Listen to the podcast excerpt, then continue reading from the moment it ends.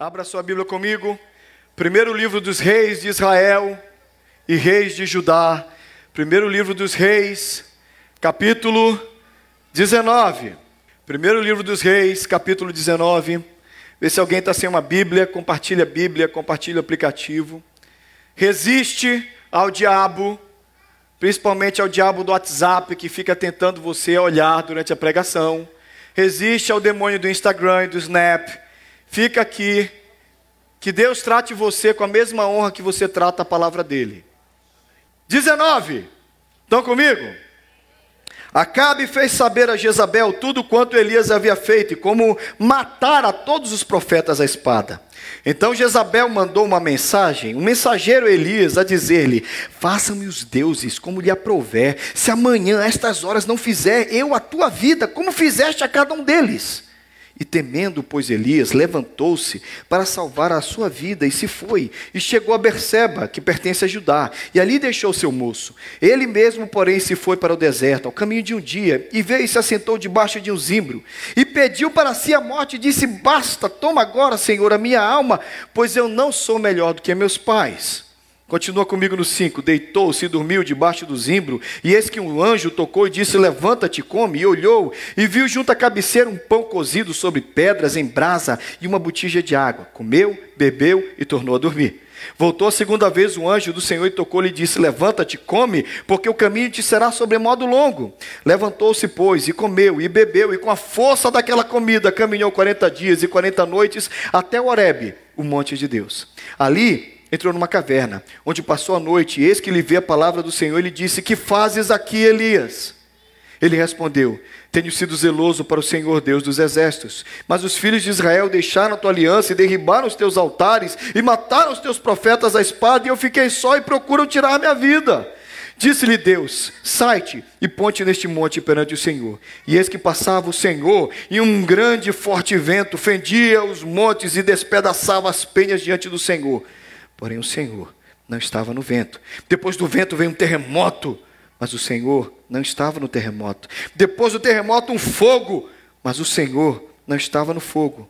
E depois do fogo, um cicio tranquilo, um ventinho suave, tranquilo e suave. Ouvindo Elias, envolveu o rosto no seu manto.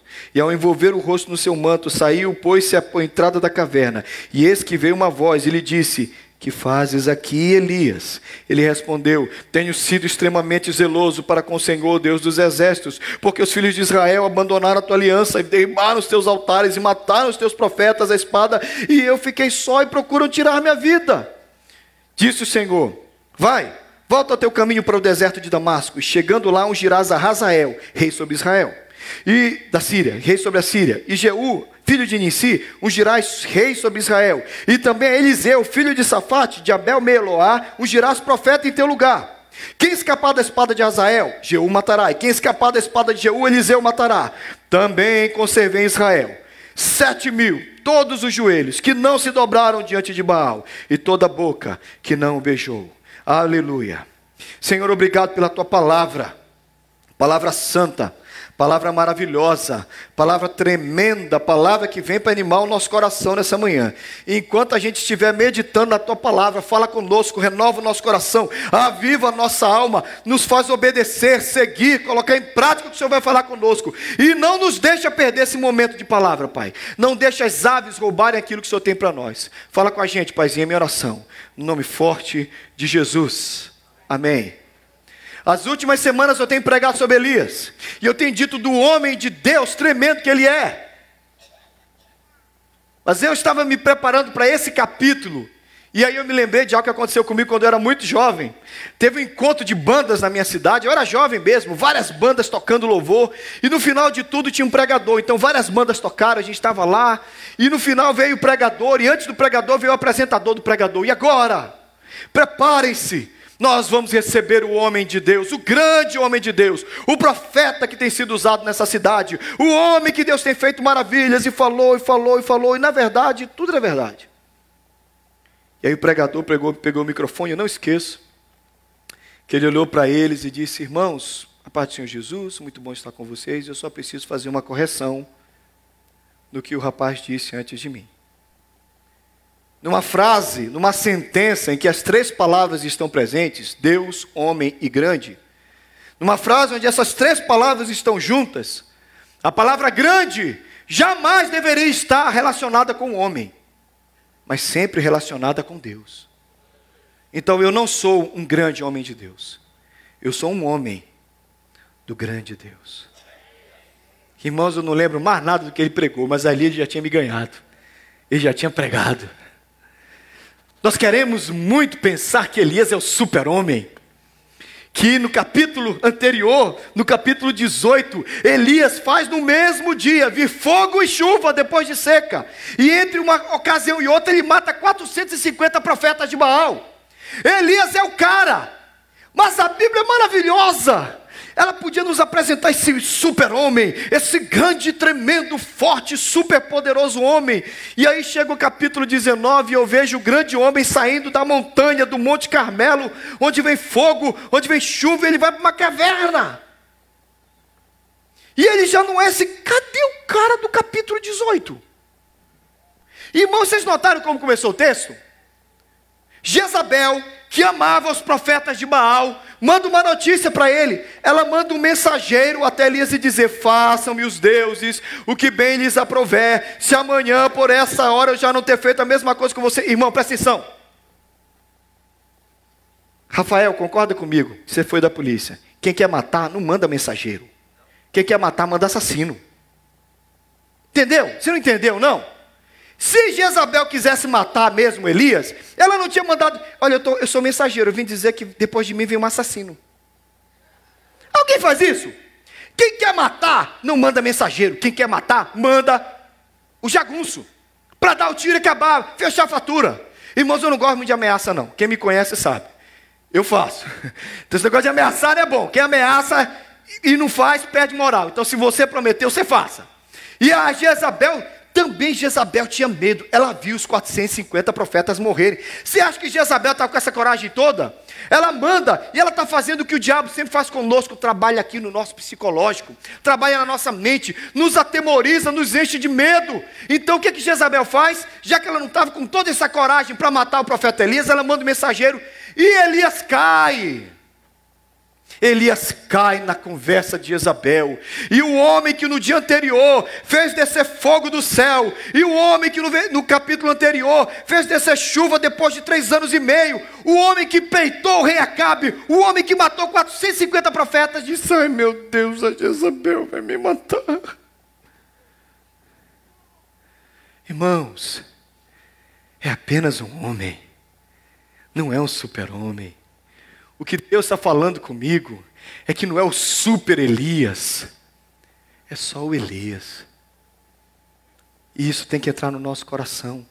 A primeira coisa que vem na minha mente quando eu penso nisso é que todos nós, assim como Elias, somos só frágeis, somos frágeis, somos frágeis vasos de barro. Não tem aqui ninguém melhor do que ninguém. Isso está na Bíblia para lembrar você que num dia o Elias é o super-homem, no outro dia ele é um cara com medo de Jezabel. Que Jezabel nem tem essa coragem toda. Entenda, querido, que você e eu somos feitos da mesma coisa. Você entendeu isso? Olha o que diz o texto lá, lá na carta de Paulo aos Coríntios, vamos ler juntos lá embaixo. Temos, porém, este tesouro em vasos, para que a excelência do poder seja e não de nós, Olha aqui, querido, se você colocar 200 milhões de dólares em ouro dentro de um vaso de barro, o que, é que vale mais, o vaso ou o ouro? É o ouro, e o vaso? Ah, você quebra o vaso, coloca outro. Não é o vaso que custa, é o ouro. O tesouro de Deus está dentro de nós, o Espírito Santo, a graça, a misericórdia. E o que é que nós somos, gente? A gente não é nada. A gente não é nada. E Elias também não. A Bíblia está contando essa história para lembrar para a gente que a gente está aqui com, esse, com essa coragem toda. Gente, Elias nos dá todos os sintomas de uma depressão. Primeiro, ele pega o moço e diz: vai embora. Você começa a se afastar das pessoas, não é assim? Começa a dormir demais. Percebeu? Ele não somente começa a dormir demais, como ele pede a morte. Eu quero morrer. São os sintomas normais de uma depressão. Aí ele se mete numa caverna, isolamento. Se ele não é depressivo, ele é pelo menos bipolar. Porque num dia ele está no alto do Monte Carmelo, matando todo mundo, fazendo descer fogo do céu. No outro dia ele está lá, eu vou morrer. Bipolar. Sabe por que está na Bíblia? Para lembrar que aqui ninguém é bom, nem Elias. Para nos lembrar que ninguém aqui é super-homem, nem Elias. Eu sou, eu, pastor Renato, me permite zoar com a nossa classe, mas nós gostamos, nós pastores gostamos de ser os super-homens, né? Eu sou homem de Deus, e quando eu chego aqui na frente, eu abro a Bíblia e eu prego, aleluia. O problema e a culpa disso está na cabeça dos crentes é nossa, dos pastores. Mas olha só, se você quer um super-homem, separe com essa bobeira de super-homem, porque super-homem não existe. Elias era homem semelhante a nós, sujeito aos mesmos sentimentos, e orou. Elias não era um super-homem, é isso que diz Tiago. Elias era só um homem. E quando ele orava, Deus fazia. O que Deus está me dizendo nesse texto é que ninguém aqui é super-homem, ninguém é super-mulher. Você é um vaso de barro e eu também. Nós somos frágeis, pequenos, quebrantados, quebrantáveis. Mas Deus quer nos usar para a sua glória. Deus foi capaz de usar Elias, Ele é capaz de te usar. Não fica te desprezando, eu estou falando isso para você. Cuidado para você não achar, eu não sou ninguém, você não é ninguém mesmo. Eu sou pequenino, você é pequenino mesmo. Eu não sou nada, é, concordo com você, você não é nada mesmo, querido. Não fica se achando grande coisa, não. Mas não se esqueça, não se esqueça que toda essa fragilidade tem um propósito tremendo de Deus. Deus quer fazer algo tremendo na sua vida.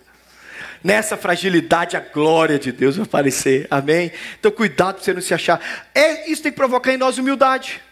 Humildade, você viu como é que a humildade chegou no coração do nosso querido Elias? Ele falou Senhor, eu não sou melhor, me mata, porque eu não sou melhor do que meus pais. Pessoal de cabelo branco, pessoal mais velho, bem velho como Tony, bem velho, você mesmo. Tony é o nosso velho, Isaías, nosso velhão querido, rabugento, amado. Não, velho tem que ser assim, que nem o, Lúcio, é velho e zoador. Né? Não, tá, não vai sobrar para ninguém, vou parar aqui que eu sou velho também.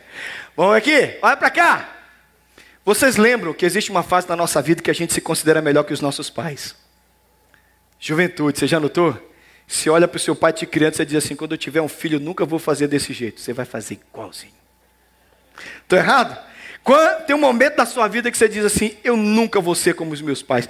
O momento terrível na nossa vida, a gente se acha tão bom, tão poderoso, tão capaz. Irmãos, eu já estou no outro momento da vida. No momento que eu estou dizendo assim, Senhor, você tem misericórdia, porque eu realmente não sou melhor do que meus pais. Eu preciso de ajuda, eu preciso de misericórdia para ser pai. Ser... Deus, quando é que a adolescência passa? Oh boy. Eu não sou melhor do que meus pais, eu já entendi isso. Isso me quebra, me humilha, irmãos. Esse tem sido um ano difícil para mim, de muito quebrantamento.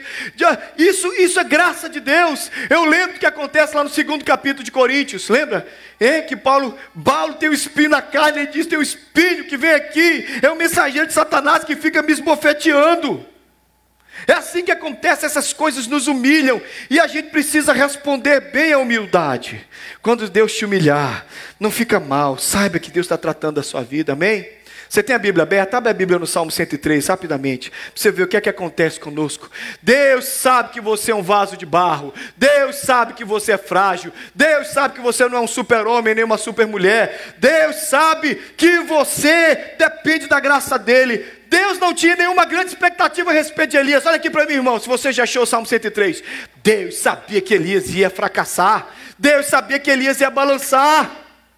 Mas Deus estava agindo em tudo isso. Estão comigo aí no Salmo 103? Bendize, a minha alma, Senhor, e tudo que há em mim, bendiga o seu santo nome. Estão comigo? Bendize, a minha alma, Senhor, e não te esqueças de o só dos seus benefícios. Ele é quem perdoa todas as tuas iniquidades, quem sara todas as tuas enfermidades, quem da cova redime a tua alma e te coroa de graça e de misericórdia, quem farta de bens a tua velhice, de modo que a tua mocidade se renova como a da águia. Estão comigo? Estou certo?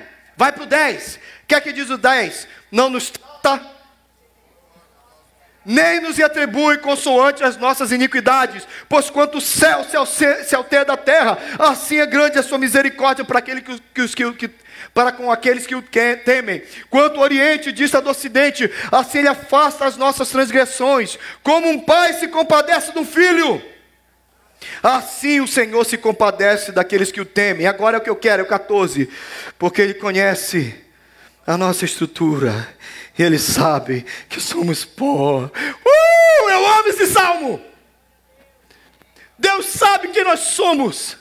Ele sabe que nós somos frágeis, que nós somos pó. Deus não tinha nenhuma super expectativa a respeito de Elias. Deus sabia que Elias, Deus sabia que Elias era pó, que Elias ia morrer de medo de Jezabel. E ainda assim, Deus chamou Elias. Olha para cá. Deus sabe que você não é de nada. Deus sabe que eu não sou de nada. Deus sabe que a gente é pó e cinza. Deus sabe que nós somos vasos de barro. Mas Ele nos escolheu. E na humilhação, de saber que a gente não é melhor do que ninguém, a glória de Deus vai aparecer. E a segunda coisa que eu quero que você tenha no seu coração, você é vaso de barro, é que a nossa fragilidade glorifica a Deus. A nossa fragilidade glorifica a Deus, porque a glória não é, a glória não é, nunca, nunca vai ser do vaso, vai ser sempre do Senhor. Amém? Aleluia. Um amigo meu, Jeff, você que gosta de música, estava contando de um estúdio Estavam lá todo mundo tentando gravar, tinha uma parte que tinha um solo de violão.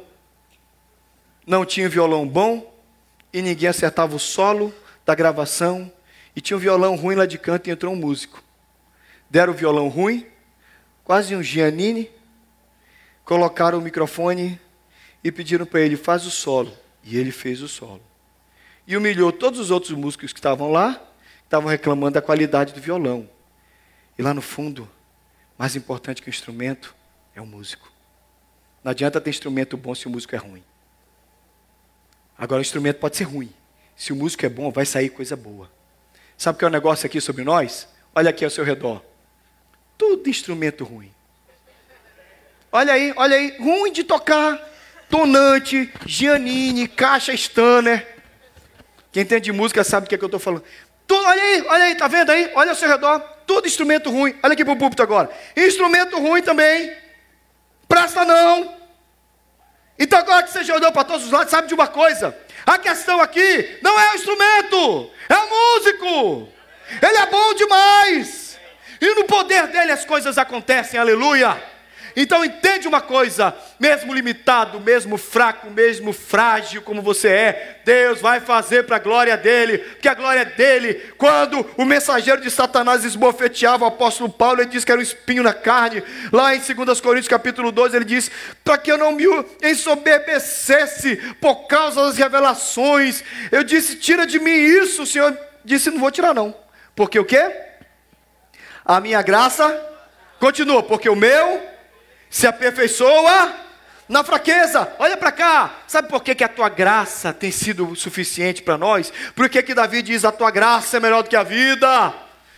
Porque a graça age nessas coisas frágeis e ruins, como eu e você. E aqui Deus faz coisas tremendas. Por isso que você tem que entender a lógica da Bíblia. Por isso que Deus manda um gago e um fraco falar com o faraó. Vai Moisés e fala, fala, fala, fala para ele que Deus mandou soltar o povo. Aí o Arão, ele falou, que é para deixar o povo embora. Aí falou, imagina dois patetas diante do maior rei da terra. O cara diz, não solta ninguém. Mas aqueles dois patetas, fraquinhos, miseráveis, tiraram mais de um milhão de pessoas de dentro do Egito. E saquearam a maior nação da terra. Mas a força não era nem de Moisés, nem de Arão. A glória de Deus. Deus não divide a glória dele com ninguém. Deus pega um menino girando uma funda com uma pedra e derruba um gigante super armado, porque a glória não pode ser do menino, nem da pedra, nem da funda, a glória é dele e ele não divide com ninguém. Aleluia! A nossa fraqueza glorifica a Deus. E o Paulo está lá, humilhado, esbofeteado pelo diabo, dizendo: Tira de mim. Deus não tira, não. Senão você sobe no banquinho. Irmão, você sabe o que eu mais tenho visto no ministério? O que eu tenho mais visto no ministério é gente que Deus não usa, porque não sabe que não presta, porque pensa que é alguma coisa. Eu conheço pastor, missionário, músico, obreiro, cantor, que está lá na prateleira há anos. Sabe o que é na prateleira? Está lá.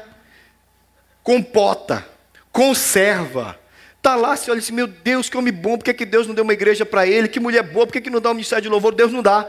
Deus faz birra com essas pessoas. Deus diz: quando você aprender que você não presta, eu te uso. Deus pegou Moisés, colocou 40 anos no deserto de Midian, humilhou o príncipe do Egito. Quando ele saiu de lá, ele estava quebradinho. Aí Deus disse: Agora eu posso te usar. Talvez você está sentado dizendo assim: por que, que eu não estou cantando lá no louvor? Pastor, por que, que eu não estou lá no ministério? Por que, que eu não estou pregando? Não sei. Com essa menininha fala: por que, que esse cabelo é verde? A minha fala: não sei. Vocês são nojentos, né? Piadinha suja, para. Corta essa cena. A gente fala assim, pastor, por que, que Deus não me dá um ministério? Por que, que Deus. Querido, não sei. Mas talvez você deva considerar que Deus só pode te usar se você se humilhar. Deus sabe como eu subo aqui todo domingo, irmãos. Deus sabe como eu subo quebrado, detonado todo domingo aqui. Deus sabe como eu me humilho, como eu oro, como eu subo aqui em temor e tremor. Irmãos, eu me sinto melhor do que nenhum de vocês. Não suba aqui para ser o xerife que fica apontando o dedo. Eu sei que o dia que eu me sentir alguma coisa, Deus me tira daqui. Então eu subo de pé diante de vocês, mas humilhado diante do Eterno. Porque eu sei que Deus não pode me usar se eu me achar alguma coisa. Então toda vez que eu começo a me achar alguma coisa, eu dou sempre aquela passadinha que eu já contei para vocês. Passa assim a mão debaixo do sapato, passa o dedinho assim, não pode. Oh, ele conhece a minha estrutura. Ele sabe que eu sou pó. E eu também conheço a minha estrutura. Eu sei que eu sou pó. Não tem profeta Elias aqui poderoso, nem profeta Elias aí poderoso. Porque existe a gente que aprendeu que não é nada diante de Deus. Porque a nossa humilhação vai glorificar o Senhor. Amém? Não importa quão tremenda foi a tua experiência com o Espírito Santo, não se esqueça que você está na carne. Você ainda está na carne, permanece humilde, quebrantado, humilhadinho. Elias no dia anterior fez descer fogo do céu, fez chover, e no outro dia ele estava lá, todo mal. Então não importa como foi grande a tua experiência, fica aí humilde, pequenininho. Deus fez, Deus fez. Por quê? Porque é misericordioso. Como dizia meu pastor, desci, preguei um sermão.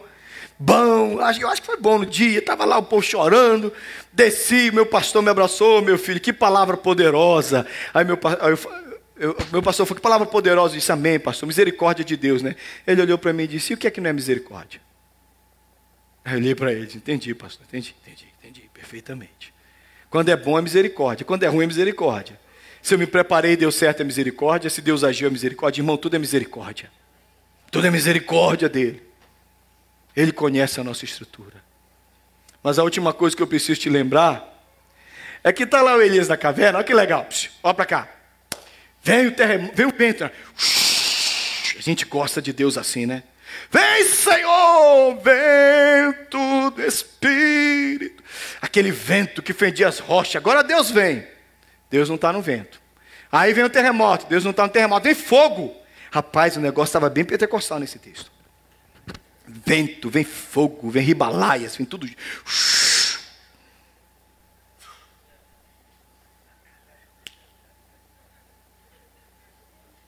Aí vem um ventinho presbiteriano.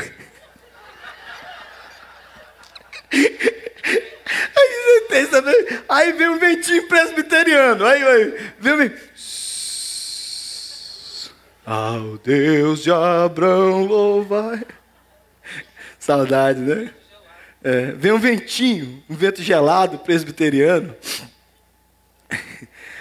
Aí Deus está no vento. Deus está onde Ele quiser, viu, irmãos? Se Deus quer estar no fogo, Ele vai estar no fogo. Tem dia que vem um fogo de Deus, e eu creio no poder do Espírito Santo. Vocês sabem que eu creio, que eu gosto, da, eu gosto lá do. Vocês sabem. Mas, tem dia que Deus não vem assim. Claro que tem dia que a gente quer aleluia, glória a Deus, vem, a gente quer babar de tanto chorar, aleluia, glória a Deus. Mas tem dia que não tem nada disso, tem dia que Deus faz assim, ó. E você tem que estar ligado, porque nesse dia Deus vem. Elias que fazes aqui, a pior coisa é a pessoa certa no lugar errado.